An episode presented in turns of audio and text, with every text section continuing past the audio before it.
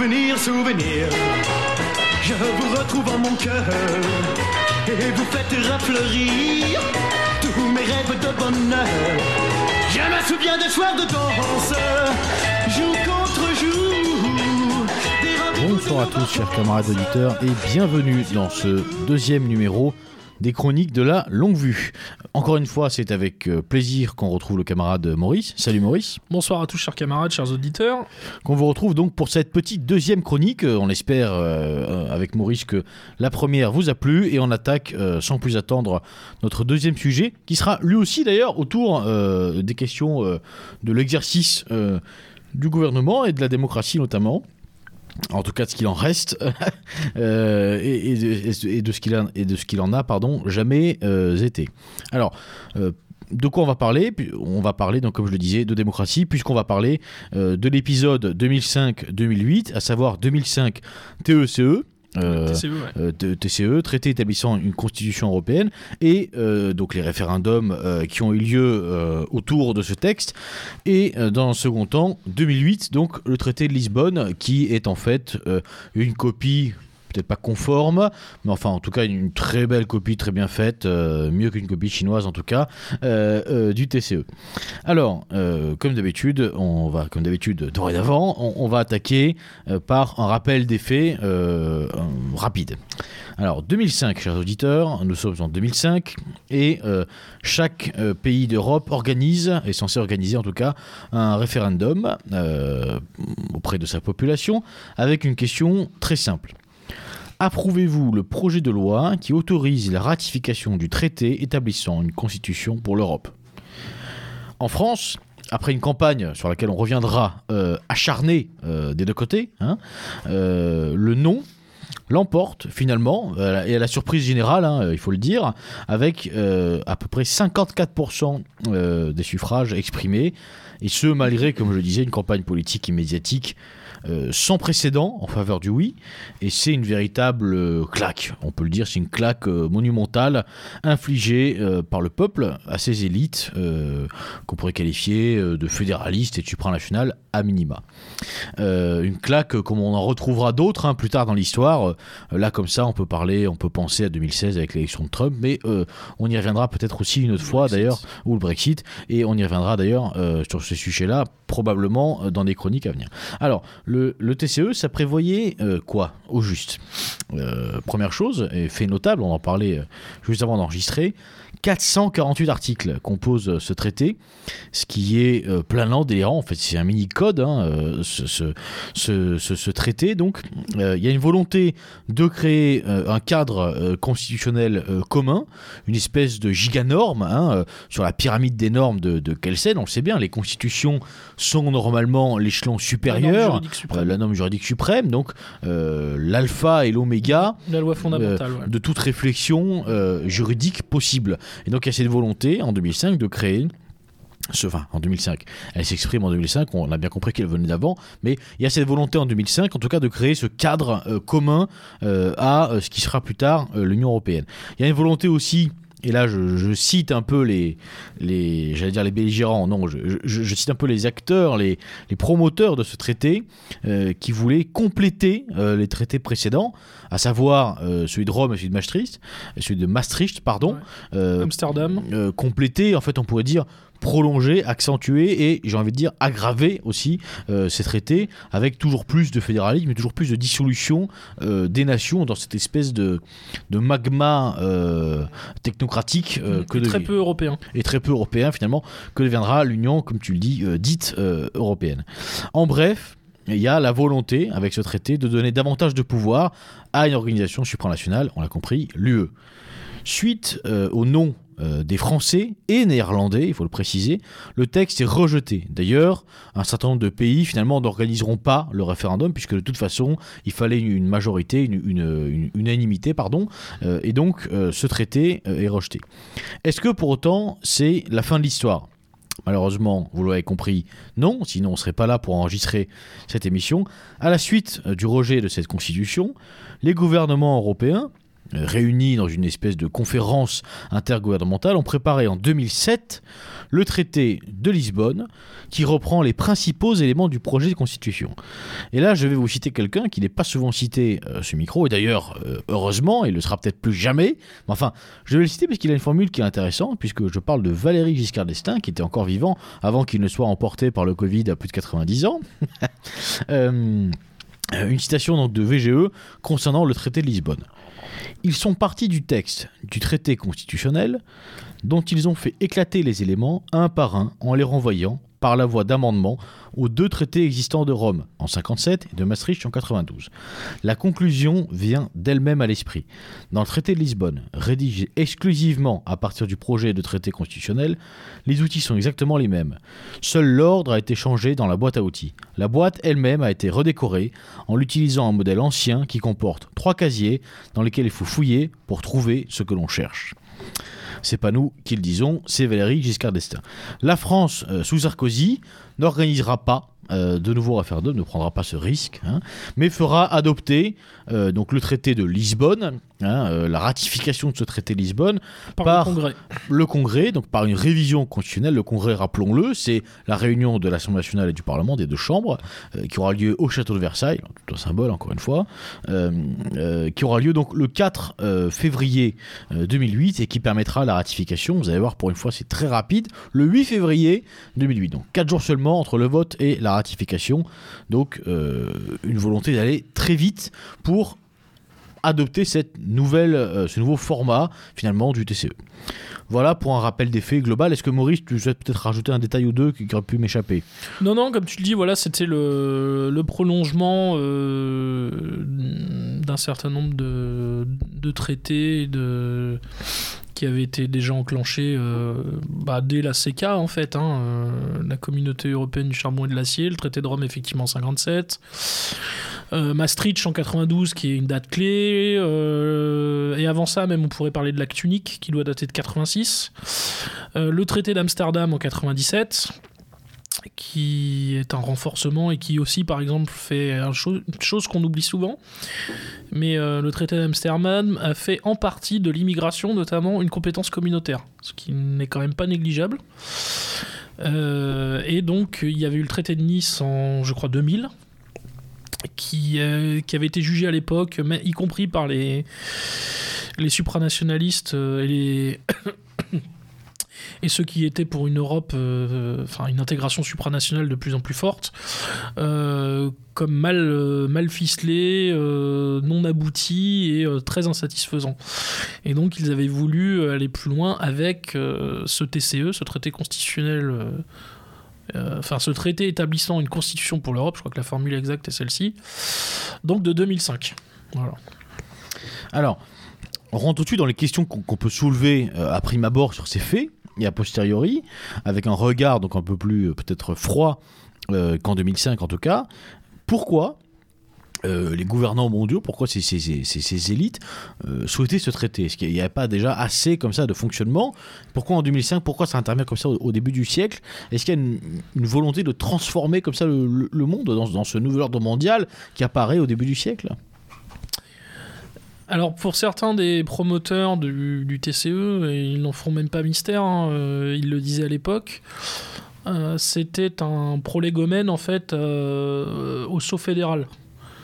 Donc c'est-à-dire qu'on allait toujours un petit peu plus loin dans l'affaissement des États-nations et qu'on allait un toujours, un toujours un peu plus loin dans l'intégration supranationale et dans un fédéralisme européen. Alors pas, euh, ce n'est pas le principe fédératif auquel, on peut auquel nous ici on peut l'entendre, c'est-à-dire celui de la subsidiarité, euh, des cercles, etc. Euh, non, non, en fait leur fédéralisme est finalement une centralisation de plus en plus forte et une finalement, euh, les États se retrouvent avec une souveraineté euh, qu'on pourra qualifier de limitée et brejnevienne. Quoi.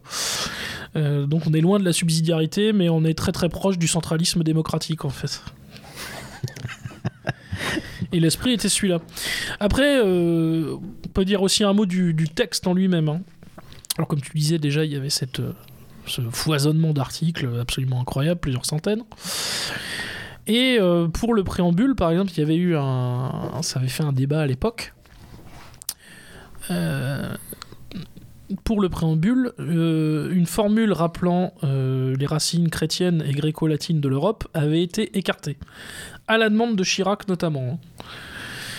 Euh, autre fait, certains avaient proposé que pour donner un caractère, là pour le coup, culturellement européen à ce texte, et donc identifiable pour l'ensemble des habitants du continent, certains avaient proposé qu'on rappelle euh, une phrase de Thucydide, donc qui est l'auteur de la guerre du Péloponnèse, euh, qui pouvait, euh, alors je ne sais plus quelle était la, phrase de Thucydide qu'ils avaient voulu exactement mettre en exergue, mais elle avait pour objectif, en fait, de donner, si tu veux, un, semblant de définition, même si c'est assez compliqué, de ce qu'est l'Europe ou de ce que pour, de ce qu'elle pourrait être.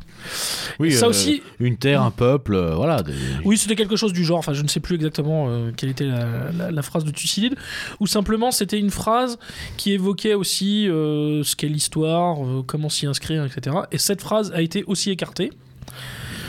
Cette phrase a aussi, a aussi été écartée, donc finalement on se retrouvait face à un texte euh, qui, qui avait pour origine, enfin pour euh, objectif, d'offrir et de donner pour constitution à un continent entier euh, quelque chose finalement qui n'était pas défini et qui avait pour but finalement de donner un cadre juridique à un terrain vague. Parce que quand on décide de ne pas définir historiquement, géographiquement, et géographiquement également, hein, puisque les limites et les frontières de la dite Europe n'étaient pas définies dans ce, dans ce traité, ce qui posait notamment à l'époque encore la question de la Turquie, notamment, et de l'élargissement.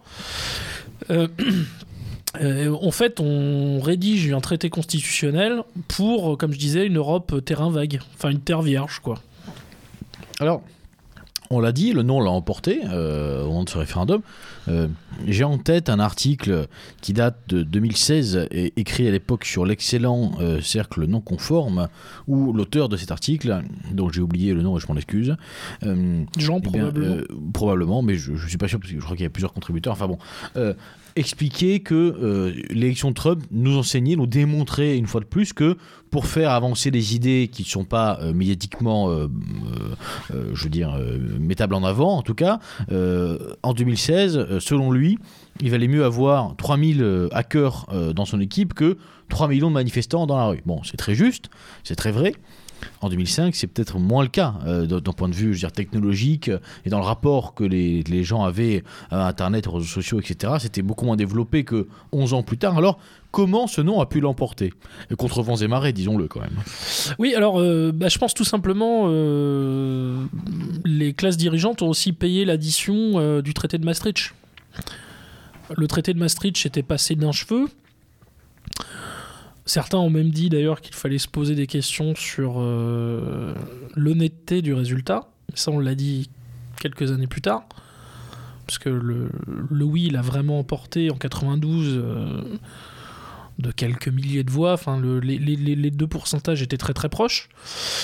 Euh, Mitterrand, à l'époque, avait mis en avant sa maladie euh, de façon opportune euh, pour faire basculer l'élection et emporter, en fait, et susciter l'empathie et la compassion des Français. Ce qui lui, dans l'objectif de faire basculer euh, les électeurs dans le camp du oui, ce qui a en partie marché. Euh, ce qui avait également déstabilisé Séguin lors du grand débat, je crois, qui avait eu lieu à la Sorbonne. Alors j'étais gamin, hein, j'avais 11 ans, mais euh, je me souviens quand même d'images. Je crois que c'était Durand qui animait d'ailleurs le- l'émission.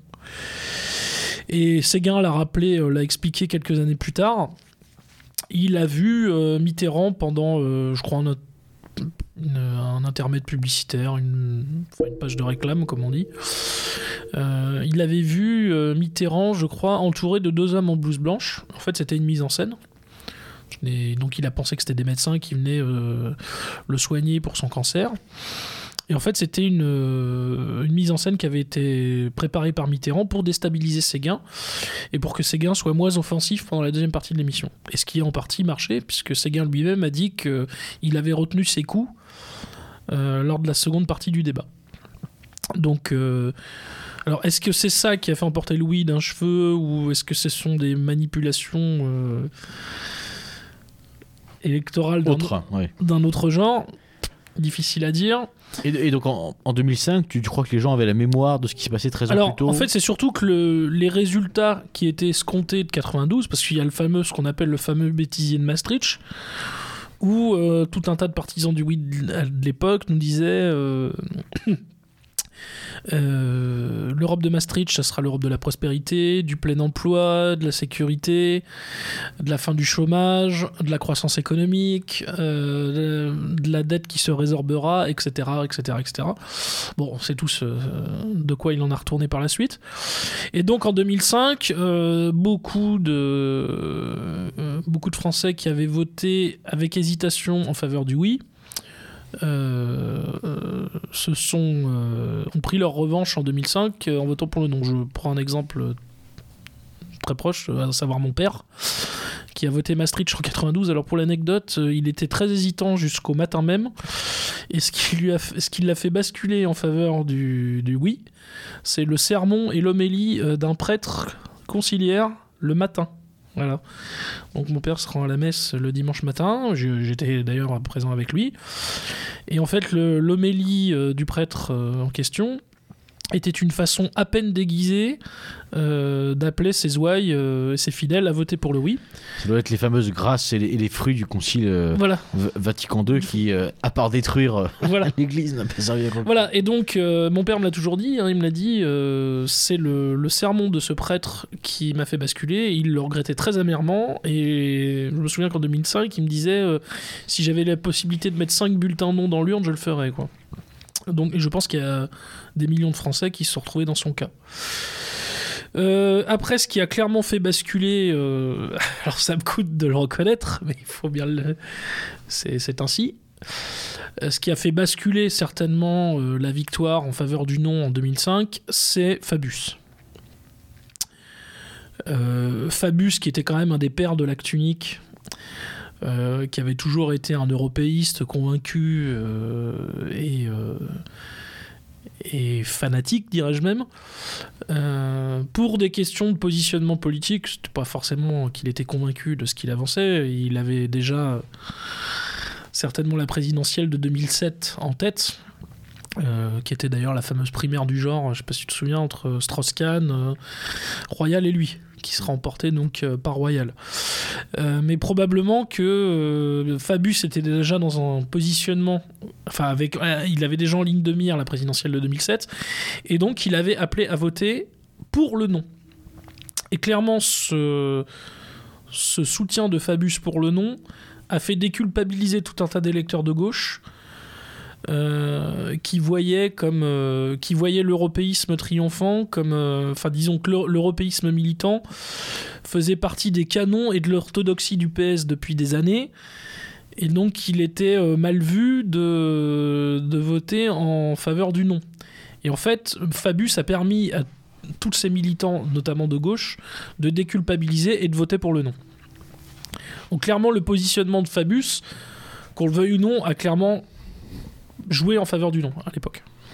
Malgré tout, euh, il y a eu une campagne euh, médiatique et politique euh, très forte. Effrénée, euh, très très forte. Effréné en faveur du en oui. faveur du oui. Mm. Et on- est-ce que tu crois que c'est légitime de considérer que c'est le, le premier camouflé vraiment infligé, peut-être le dernier d'ailleurs, mais le- le- un vrai camouflé, en tout cas le premier euh, infligé à, cette, euh, à cet appareil médiatique qui se veut euh, grand influenceur et grand prêtre euh, de l'opinion publique Alors évidemment, il y avait le gouvernement Chirac-Raffarin, enfin le tandem Chirac-Raffarin, qui est très impopulaire à l'époque. hein. Donc ça aussi, ce qui a dû favoriser le, le non, c'est-à-dire qu'effectivement les Français répondaient évidemment non au texte, mais c'était aussi une façon de, de gifler euh, euh, l'exécutif bicéphale, le, duo de l'exécutif euh, Chirac-Raffarin. Euh, mais au-delà de ça, il y avait donc, comme je le disais, une volonté de, effectivement, de, de se venger de 92 pour beaucoup d'électeurs. Et déjà, comme nous l'avions signalé pour les Gilets jaunes, il y avait aussi une façon de contrer en fait le, les injonctions de la médiasphère. Parce qu'à l'époque, donc moi j'avais 24 ans, je me souviens parfaitement euh, les, partisans du non dans la sphère médiatique se comptaient sur les deux mains. D'ailleurs, je peux les citer, hein, ça allait très vite.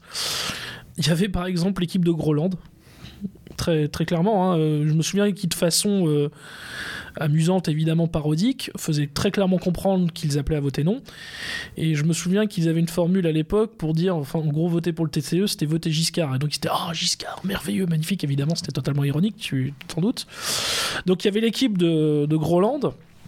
Il y avait euh, bon, le journal L'Humanité, mais bon, ça, euh, c'est pas surprenant puisqu'il défendait évidemment une Europe sociale et ils savent très bien que l'Europe de Maastricht en est le- l'antithèse absolue. Au sein du Figaro, par exemple, toute la rédaction, quasiment sans exception, était favorable au oui, à l'exception de deux figures, de deux éditorialistes, de deux chroniqueurs, Yvan Rioufol et Éric Zemmour. Déjà. Déjà. Euh, Libération, euh, donc à l'époque, il ne devait pas être encore entre les mains de Drahi, mais ça devait être Rothschild qui tenait, le, qui tenait Libé, donc le, le journal anarcho-bancaire, comme disait Serge de Beketch. Libéré, hein. Le, ouais, le journal anarcho-bancaire, je crois que c'était comme ça que Beketch surnommait Libé. Euh, donc quasiment là aussi toute la rédaction favorable au oui, à commencer par Serge Julie qui était le rédacteur en chef à l'époque, l'éditorialiste, et à une exception près, euh, le très trotskiste, euh, le très trotskiste Pierre Marcel qui avait clairement fait comprendre qu'il était pour le non. Euh, et d'ailleurs, je me souviens du, titre incroyable de l'édito de Julie le lendemain du résultat, c'était chef-d'œuvre masochiste. En gros, bon, évidemment, il insultait les Français, euh, mais il insultait même certainement la moitié de son lectorat, en fait. Parce qu'il est très probable que la moitié du lectorat de Libé avait voté, euh, au minimum, hein, je dis bien la moitié, avait voté en faveur du non. Euh, Marianne, c'était intéressant aussi, euh, je me remémorais ça. En gros, les, les rédac chefs, euh, les directeurs, le directeur de publication, alors Cannes avait euh, Cannes c'était un oui mais. Donc c'est toujours du Cannes. hein, Oui, c'est à la gauche, quoi. Ouais, c'est ouais, c'est Cannes, quoi. Ouais. toujours oui, mais. Voilà. Incapable de dire non, mais toujours oui, mais. Il devait y avoir l'abominable Safran aussi, qui avait dû évidemment appeler à voter oui, hein, qui a terminé ensuite, je crois, l'opinion, et bah, qui est aujourd'hui un macronien, euh, un macronien pat- patenté. Et euh, par contre, une partie de la rédaction, je crois qu'il y avait Jacques Dion, etc. Peut-être même certainement déjà à l'époque Natacha Polony. Perico Légas, ce genre de personnes, je crois qu'ils avaient appelé à voter non. hein. Souverainisme de gauche, pour Voilà, caricaturer un petit souverainisme peu. de gauche, hein, voilà, ouais. oui. Souverainisme populaire, voilà. Euh, Qu'est-ce qu'on pourrait évoquer encore comme titre? Sinon, à part- toute la presse économique, évidemment, euh, était favorable au oui, sans exception. Euh, je sais que on me l'avait raconté que Zemmour, par exemple, s'était fait remonter les bretelles par Nicolas Bétou, qui était à l'époque à la tête du Figaro. Je crois qu'il est aujourd'hui euh, chroniqueur éditorialiste sur Europe 1 et qui doit être, euh, qui doit s'occuper de l'opinion, qui s'occupait de l'opinion il y a encore pas très longtemps, avait lors d'une conférence de rédaction euh, fustigé Zemmour euh, sans le nommer en disant qu'il était incroyable que des euh, journalistes du Figaro aient osé défendre le non au référendum. Et donc c'était Rioufol qui était visé et Zemmour. Et par contre, je sais que Zemmour avait été défendu euh, en fait par les équipes autour de Dassault. Dassault, propriétaire du Figaro.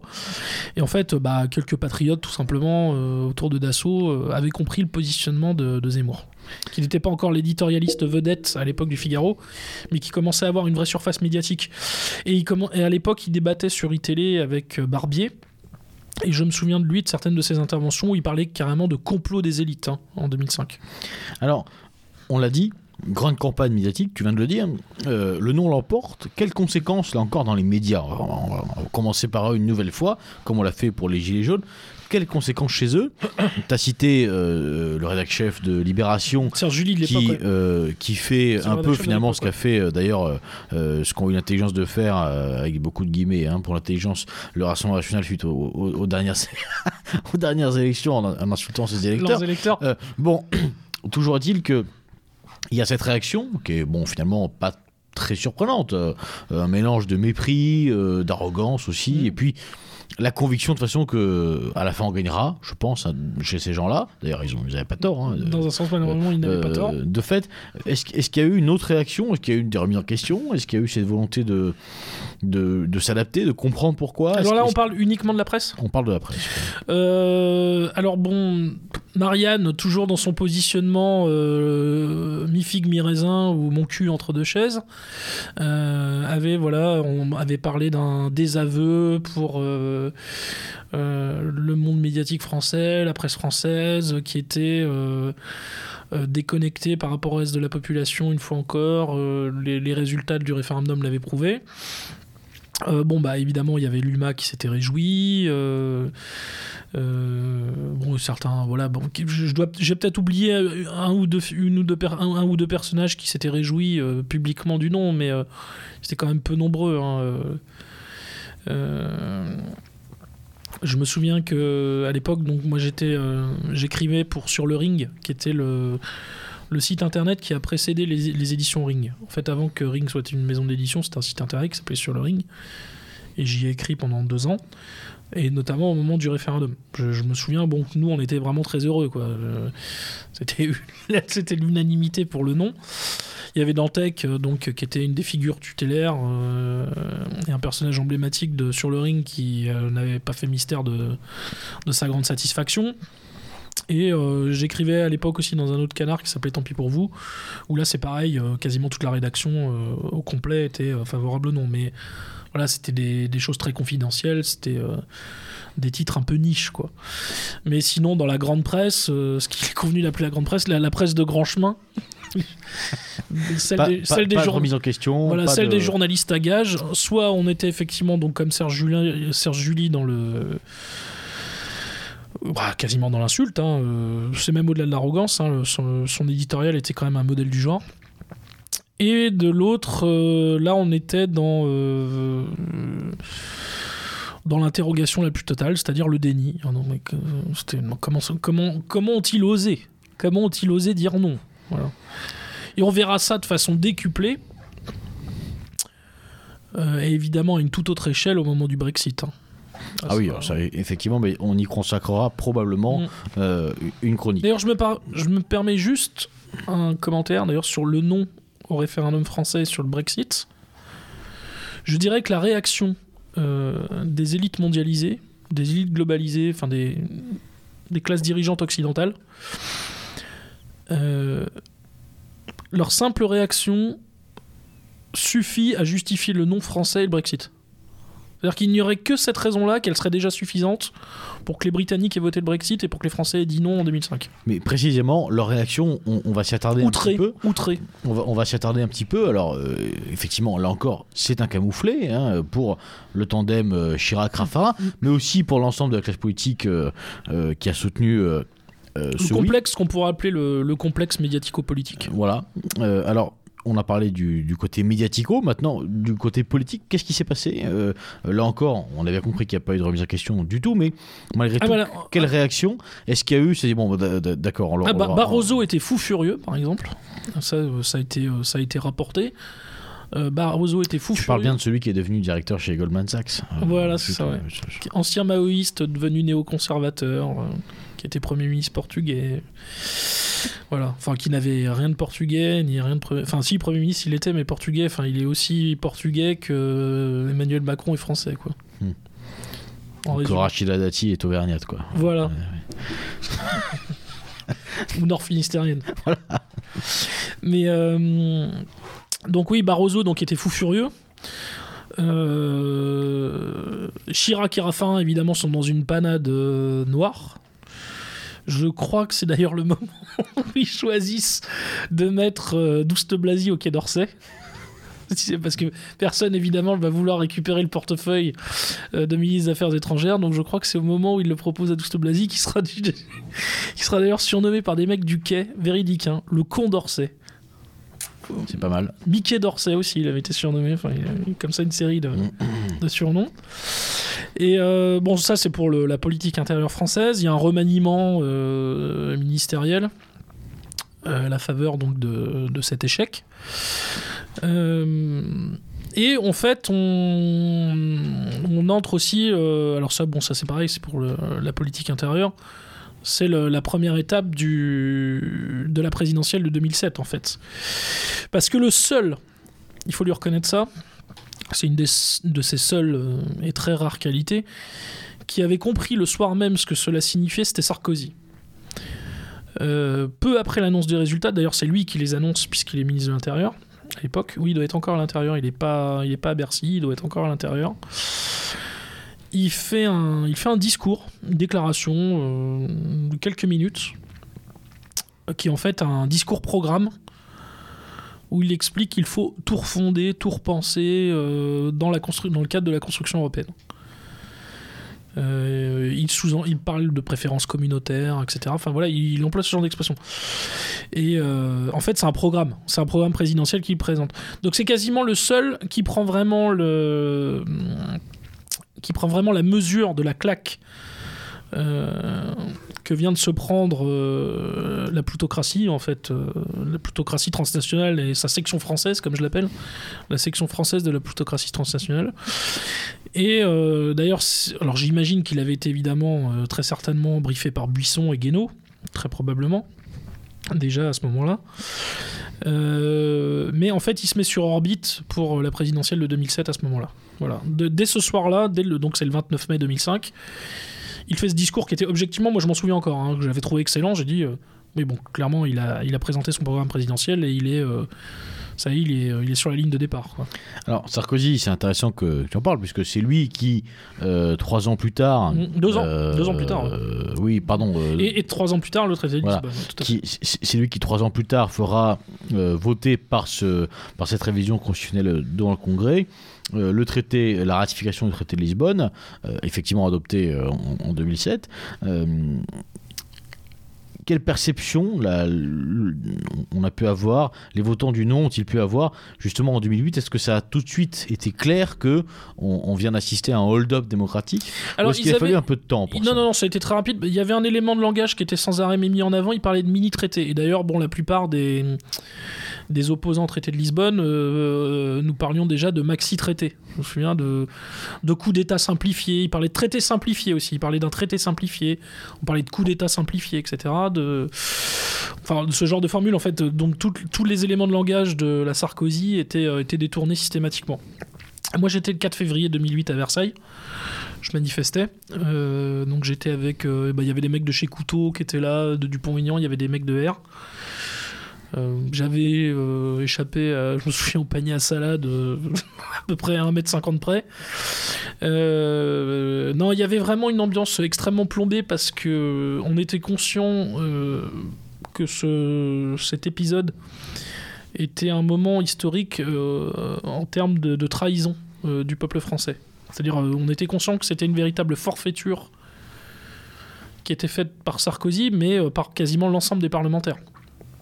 Euh, On entend souvent un discours aujourd'hui, euh, typiquement dans les médias, dit oui, les, les Français votent plus, l'abstention fait des records, tout le monde s'en fout de la politique, ce que veulent les gens finalement c'est survivre. D'ailleurs, ça fait écho encore une fois aux Gilets jaunes. Euh, Très concrètement, cet épisode 2005-2008, euh, euh, est-ce qu'on peut y voir la racine de ce phénomène? Ah, pour moi, clairement, mais je l'avais dit au moment de l'émission des Gilets jaunes, je pense que la facture du traité de Lisbonne de 2008 est arrivée euh, donc euh, dix ans plus tard, euh, en novembre 2018. De façon inconsciente, très probablement. Mais c'est le, sentiment totalement légitime que la démocratie euh, leur a été volée, euh, que le suffrage universel en fait a été capturé et évincé, enfin écarté tout simplement, qui fait que euh, certains ne voyaient plus comme des bouchers possibles que la rue. Voilà. On- Et donc qu'il fallait un soulèvement, voire un renversement de régime.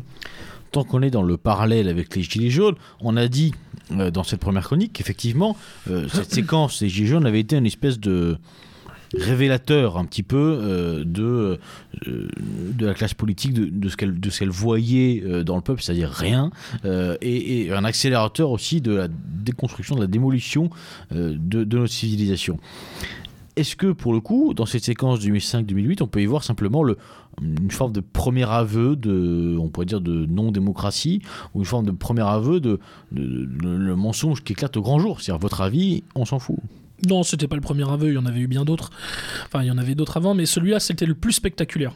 Voilà. Euh, les Français avaient dit clairement non. Et de... Alors, il y avait quand même, je crois, 8 points d'écart entre le, le oui et le non, ce qui est quand même tout sauf négligeable. Euh, mais de façon. Enfin, que leur voix soit bafouée à ce point, et finalement en un temps très bref, parce que c'est 3 ans qui se sont écoulés. Euh, oui, je pense que là c'est un tournant majeur, mais historique au sens, euh, plein et entier. Euh, D'ailleurs, lors de la, la révision constitutionnelle de 2008 qu'a fait voter Sarkozy, c'est au cours de cet épisode qu'il fait retirer le crime de haute trahison pour le président de la République. Alors, il retrouve une formule alambiquée. si le chef de l'État, alors je sais plus quelle est la formule exacte, affiche des manquements euh, délibérés ou manifestes euh, à ses prérogatives ou à ses, euh, attributions. Enfin, c'est une formule comme ça. Mais le haute trahison est, disparaît. Voilà, le- l'expression haute trahison disparaît de cette révision constitutionnelle. Oui, on, on- Et c'était Marie-France Garot qui rappelait régulièrement euh, que, ça, le- que ça relevait de tout sauf d'une simple coïncidence. euh, on, cro- on croirait à des fabricants de, de, de médicaments ou de vaccins qui, qui te font signer des contrats pour dire qu'ils sont pas responsables Voilà, en cas d'effet secondaire. C'est quand même incroyable. Euh, ça n'existe pas. Euh, ça. ça n'existe pas. Euh, quels les enseignements euh, on- On sait par exemple que, enfin on a dit pendant les Gilets jaunes, on- on a dit que euh, le pouvoir avait eu peur et que donc ça avait donné lieu à des répressions très fortes et aussi derrière à des comportements, voilà, dorénavant passe en force. Tu disais que euh, il y avait forcément un lien de cause à effet pour toi entre les Gilets jaunes et un acharnement euh, quasi sadique euh, depuis mars 2020. sur, ouais. sur les mesures euh, sur la séquence Covid. L'atteinte aux libertés fondamentales, ouais. Là, quel, quel enseignement on peut tirer, d'après toi, de ce nom de 2005 Ah bah ça, ils en ont tiré un, Ils en ont déjà tiré un, un enseignement très rapide, hein, c'est que on ne pose plus de questions au peuple. Plus de référendum. Les référendums ont disparu. Le, référendum n'existe plus, euh, il n'est plus utilisé. euh, c'est nul et non avenu. En cas d'élargissement de l'Europe, euh, à de nouveaux pays, normalement ce qui était prévu au départ, tout nouvel élargissement devait donner lieu à un référendum. Il a fallu donc que le, régime Erdogan se durcisse totalement pour qu'on écarte, je vais dire ça de façon provisoire, l'adhésion de la Turquie à l'Europe, mais il est fort probable que si euh, l'AKP et Erdogan ne pas euh, n'étaient pas entrés dans une dérive totalement autoritaire depuis quelques années, il est probable que le que la Turquie, euh, la Turquie serait déjà sur le sentier de l'adhésion. Elle, elle- aurait peut-être déjà adhéré d'ailleurs. D'ailleurs, des chapitres de négociation sont toujours ouverts. hein. Bien sûr. Ah Et, et- et d'ailleurs, Erdogan, il me semble bien que malgré le côté euh, que tu dis autoritaire, qu'on pourrait dire aussi islamiste, Mhm. euh, Oui, oui, les deux. euh, et, et toujours quand même voit encore des bénéfices malgré tout sur certains aspects à rentrer dans l'Union européenne, mais avec évidemment ses conditions euh, Hein. Puisque j'ai hâte de voir la CEDH. Notamment son chantage, son euh, chantage à, à la submersion ouais, migratoire. En il reçoit quand même, euh, il a reçu j'ai- 6 milliards quand J'ai très envie que la Turquie rentre dans l'Union européenne juste pour avoir le plaisir de voir la, la, la CEDH euh, et tous ces articles sur la dignité humaine, donc les PD, la GPA, j'en passe et des meilleurs, appliqués en Ankara. Les sera, LGBT, les Pardon, LGPD. ça sera, ça sera magnifique. Pour, pour revenir sur l'Union européenne, depuis 2005, euh, cette gigastructure est devenue quand même relativement toute puissante. Aujourd'hui, euh, dès qu'il y a un débat, on le voit, on enregistre en pleine période prési- présidentielle, tous les programmes sont soumis à oui, mais vous ne pourrez pas le faire parce que l'Union européenne ne sera pas d'accord, oui, mais ceci est l'Union européenne, oui, mais cela est l'Union européenne, etc. À tel point que euh, aujourd'hui, la position du candidat sur rester ou pas euh, dans l'Union européenne est devenue en fait la première question à poser, quasiment, et euh, la matrice de tous les débats, hein, puisque bon, un candidat qui souhaiterait rester au, sein de cette union aurait, par définition, très peu de pouvoir. Donc, depuis 2005, donc depuis euh, 15 ans. euh, 17 ans maintenant, ce qu'on peut constater, c'est que globalement, l'Union européenne s'est renforcée, s'est surdéveloppée. Alors, euh, de ce point de vue-là, il n'y a vraiment plus d'espoir. Finalement, pour les, les- les consultations populaires, il n'y a plus aucun espoir de souveraineté populaire. En, en- en pointant ce. ce- Ah, c'est l'éternel débat euh, entre euh, les pro-Brexit et les pro-Visegrad, quoi. Euh, bah, J'avoue, je n'ai toujours pas tranché. hein. C'est la fameuse image. les partisans d'un Frexit, par exemple, ou d'un Brexit, ou, disent bon, voilà, il y a un train qui file à toute allure euh, contre un mur de ciment. On va le faire dérailler. Et on verra ce qui se passe. Et euh, ceux de Visegrad disent euh, on, braque le, on braque le chauffeur. Voilà. Et on voit si on arrive à lui faire stopper la machine avant le mur. Très sincèrement, je ne sais pas trop quelle est la, meilleure solution. Euh, par contre, ce qui est certain, c'est que des débats qui devraient être au cœur, euh, notamment euh, de la présidentielle, sont aujourd'hui totalement disparus. Plus personne ne pose de questions sur l'euro, sur sa viabilité, sur sa nécessité ou non, sur son caractère pertinent ou non. Euh, bon voilà, euh, quasiment aujourd'hui c'est un secret de polichinelle, mais euh, l'euro, enfin c'est même pas un secret de polichinelle, c'est quelque chose quasiment d'admis, y compris par les plus chauds partisans de la monnaie unique. Alors qui alors si des aslinopathes nous écoutent, oui, on sait, ce n'est pas une monnaie unique exactement au sens propre. Mais Enfin, on va dire ça par commodité de langage. Plus personne ne pose de questions quand même sur l'euro, alors que c'est quand même globalement une monnaie qui a très largement plombé les industries italiennes et françaises. Mais- Enfin, les tissus de PME, TPE euh, en Italie souffrent beaucoup de l'euro, et nous, notre industrie en a énormément souffert. Bon, c'est et malheureusement, ce n'est plus un débat. Mais de ce point de vue-là, effectivement, comme tu le dis, ce n'est plus un débat. Parce qu'on a décidé que ça ne devait plus en être un. Autrement dit, on, on est rentré, et on, peut faire remonter ça à 2008, dans, dans une espèce d'aquarium dans lequel on évolue. On est content, on fait le tour de l'aquarium. Pour autant, euh, on, on- peut se poser la question, on parle beaucoup de souverainisme à, l'occasion de cette campagne présidentielle notamment. Quelle marge de manœuvre est vraiment possible Oh, Tu parlais du groupe de Visegrad, mais qu'est-ce qu'il y a comme marge de manœuvre pour aller jusqu'à la cabine pour braquer le chauffeur? Moi, j'ai quand même l'impression que ça va être compliqué d'aller braquer le chauffeur, parce qu'il a- quelques gardes du corps, le, chauffeur en question. Ouais, alors bon, après, bah, il y a l'exemple, tu sais, du, tribunal constitutionnel polonais, donc, qui a remis euh, en question donc la primauté du droit européen, du droit communautaire sur le droit polonais, donc euh, ce qui va certainement ouvrir droit à des sanctions. euh, euh, Enfin, qui va faire subir à la Pologne un certain nombre de sanctions. Elle va aussi, bon, ça c'est plutôt le sujet autour de l'état de droit, etc. Enfin, l'état de droit vu par la CEDH et la CJUE, hein, entendons-nous bien, qui estime donc que la Pologne désormais contrevient à certains de ses engagements européens, etc. Donc un- une partie des fonds, euh, des fonds structurels, en fait, lui seront soit refusés, soit lui seront accordés, mais avec une amende. Ça c'est tout récent. hein. Euh, la Hongrie est aussi victime régulièrement de ce genre de chantage. euh. Donc on voit effectivement que la stratégie Visegrad a ses limites.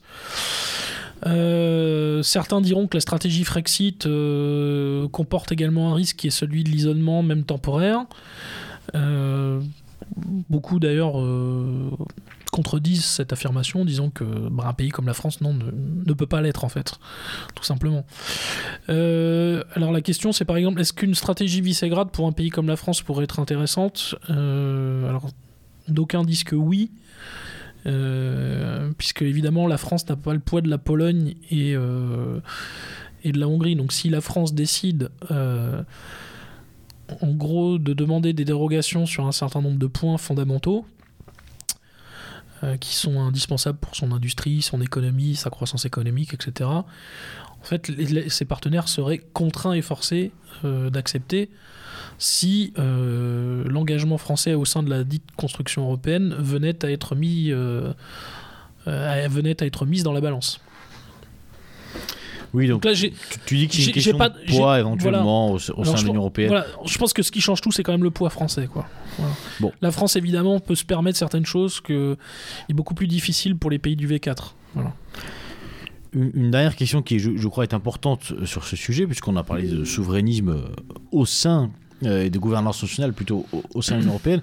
Précisément sur le souverainisme, euh, on a l'impression aussi que euh, bon, alors, le souverainisme remonte à bien avant euh, 2005-2008, bien entendu, mais malgré tout, on a l'impression que c'est devenu un peu le, une espèce de refuge idéologique, euh, c'est vraiment la, euh, la demi-molle, quoi. C'est-à-dire que, euh, non mais voilà, depuis 2008, voilà, on, on a, on a trouvé ce subterfuge, quoi. C'est-à-dire que non, non, on, on est souverainiste, on sait pas trop ce que ça veut dire, mais on est souverainiste quand même, quoi. De droite, de gauche, nationaliste, j'en passe de meilleur. mais Ouais, bah alors la meilleure définition, de, la meilleure définition de, du souverainisme plein et entier, c'est Marie-France Garot qui l'avait donné. Elle disait voilà, le souverainisme, c'est battre monnaie, c'est voter les lois, c'est un parlement qui vote ses lois, c'est rendre la justice, et c'est décider quand on part en guerre. Donc euh, on va prendre dans l'ordre, battre monnaie. Voilà, l'euro. Voter des lois. euh, 80% du travail des parlementaires en France consiste à mettre la législation française en conformité avec les directives européennes et le droit communautaire. Décider de la guerre, on a vu en 99, quand pendant 79 jours la, Serbie a été bombardée, c'était l'OTAN. D'ailleurs, ce qu'on oublie souvent de dire, c'est que la Turquie, qui est quand même l'ennemi juré et historique de l'Europe, et notamment plus particulièrement des Serbes, a contribué à l'attaque de la Serbie, hein, pour rappel. Et enfin, donc, je disais rendre justice. Euh, là encore, des normes supranationales, notamment la Convention européenne des droits de l'homme, alors qui ne relève pas de l'UE, mais comme on l'avait déjà dit à une émission, notamment avec Foxley, la, la jurisprudence de la CEDH et de la CJUE s'influencent l'une l'autre, donc il y a des conséquences. Euh, donc, effectivement, la France, enfin, les tribunaux rendent justice au nom du peuple français, mais cette justice est elle-même sous l'influence de juridictions supérieures. Oui, de- d'une jurisprudence aussi. Hein, Voilà, une d'une jurisprudence jurisprudence. européenne, bien Voilà. sûr. Donc voilà, on fait le tour des, des quatre éléments de souveraineté dont parlait, euh, dont parlait Marie-France Garot. Euh, je te laisse conclure tout seul. Oui, oui. Mais alors, pour revenir et pour, pour essayer de conclure euh, sur, sur- sur 2008, comment se fait-il que, effectivement, le, le, corps électoral qui a voté non a bien compris qu'il a subi, euh, euh, il a subi euh, on, on va être soft, un camouflé euh, en 2008 et qu'on a retourné complètement euh, sa volonté. Mais effectivement, on lui dit la facture a été payée en 2018 avec les GE. Malgré tout, c'est une petite facture. Ah oui, Euh, oui, je suis d'accord avec toi. Eu égard aux dégâts. Bien, bien légère, ouais, bien Co- légère. Comment se fait-il qu'en 2012, euh, je sais pas, le Front National n'ait pas fait. euh, Enfin, je veux dire, on, on pourrait se poser la question est-ce qu'il y a une, est-ce qu'il y a un problème mémoriel Euh, Est-ce que les gens oublient Est-ce que, euh, ou est-ce qu'au contraire, euh, il y a eu un espèce de, de coup de force médiatico-politique et euh, l'instauration de ce cadre, de ce carcan de l'Union européenne qui fait qu'aujourd'hui, c'est comme le- la guerre, la fin de l'histoire, quoi. Le- le- la fin de la guerre, c'est c'est pareil. C'est-à-dire que c'est l'idée de dire euh, en, en dehors de l'Union, point de salut. Donc on- c'est Mm. même plus un sujet d'en sortir. Oui, c'est une eschatologie, ouais, tout à fait. Il y a, il y a quasiment un messianisme. euh, Comment pourrait-on dire? Euh, Un messianisme européiste. Moi, je fais toute, enfin, c'est toute la distinction que je fais entre la défense de l'européanité et l'européisme. L'européisme est défendu par euh, Jean-Claude Juncker, euh, Barroso et Emmanuel Macron. Euh, L'européanité est défendue par Jean-Yves Le Gallou, euh, les personnes qui sont au sein de cette radio Méridien Zéro. Voilà. hein. Donc on voit bien qu'on parle pas du tout de la même chose. Mais effectivement, aux yeux, des aux yeux de la population, que ces gens d'ailleurs soient favorables ou non à l'Union européenne, ils estiment que la seule Europe, pour beaucoup d'entre eux malheureusement, ils estiment que la seule Europe est l'Union européenne. Donc les macroniens vont te dire que cette Europe-là est formidable, et, euh, bah, euh, et- enfin des opposants à l'Union européenne, à l'Union européenne, à l'UE, vont te dire non, non, il n'y a pas d'autre Europe, il n'y a que celle-ci, et aucune autre d'ailleurs ne, ne pourra jamais advenir. Donc c'est le seul point commun finalement entre euh, les Frexiteurs et, euh, et les. On va les appeler les Lisboètes, voilà, pour référence au traité de Lisbonne. Euh, c'est leur seul point commun, c'est-à-dire qu'entre Asselineau et Macron, euh, ils sont tous d'accord pour dire qu'il n'y a- qu'une seule Europe, c'est l'Union européenne.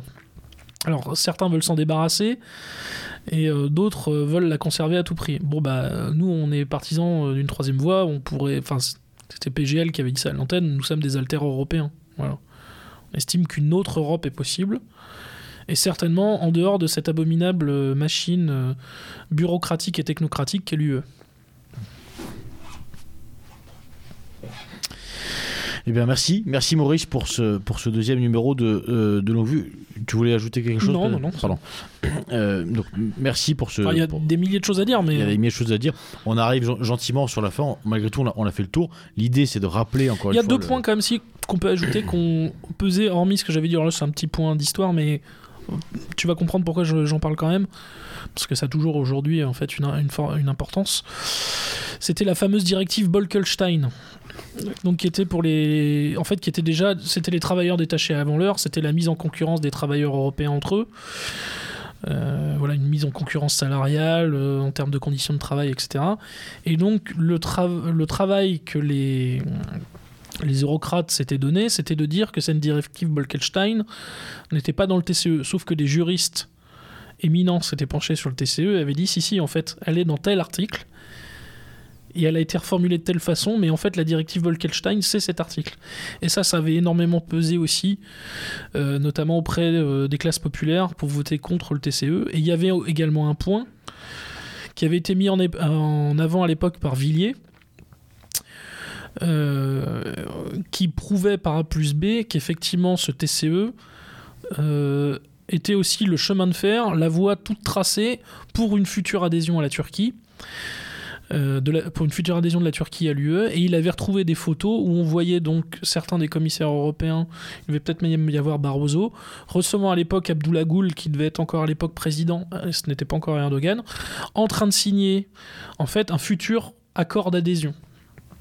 Alors c'était pas vraiment un traité d'adhésion, mais on ouvrait de nouveaux chapitres de négociations pour une future adhésion de la Turquie. Et tout ça en fait était dans la même logique. Et donc euh, d'un côté en fait, on avait une partie des classes populaires qui était très inquiète avec cette directive Bolkestein qui avait été inscrite dans le marbre du TCE et d'autres personnes qui s'inquiétaient pour l'identité française et européenne qui sentaient bien que le TCE, s'il était voté et ratifié, était la porte ouverte à un futur élargissement de l'UE vers la Turquie. Voilà. Finalement, c'est des débats qu'on a toujours plus ou moins aujourd'hui. hein. Effectivement, effectivement, l'actualité se répète là-dessus et, tant qu'on n'en aura pas fini avec euh, ce, grand carcan euh, technocratique, malheureusement, ces questions seront toujours euh, en suspens. Chers auditeurs, merci d'avoir écouté ce deuxième numéro de, des Chroniques de la Longue Vue. Rendez-vous bientôt pour les suivants. Maurice, merci beaucoup. Euh, chers auditeurs, à l'abordage et papier. Mille fleurs, mille baisers. Et pour mieux garder dans ma tête les joies de la belle saison. Souvenir, souvenir, il me reste nos chansons.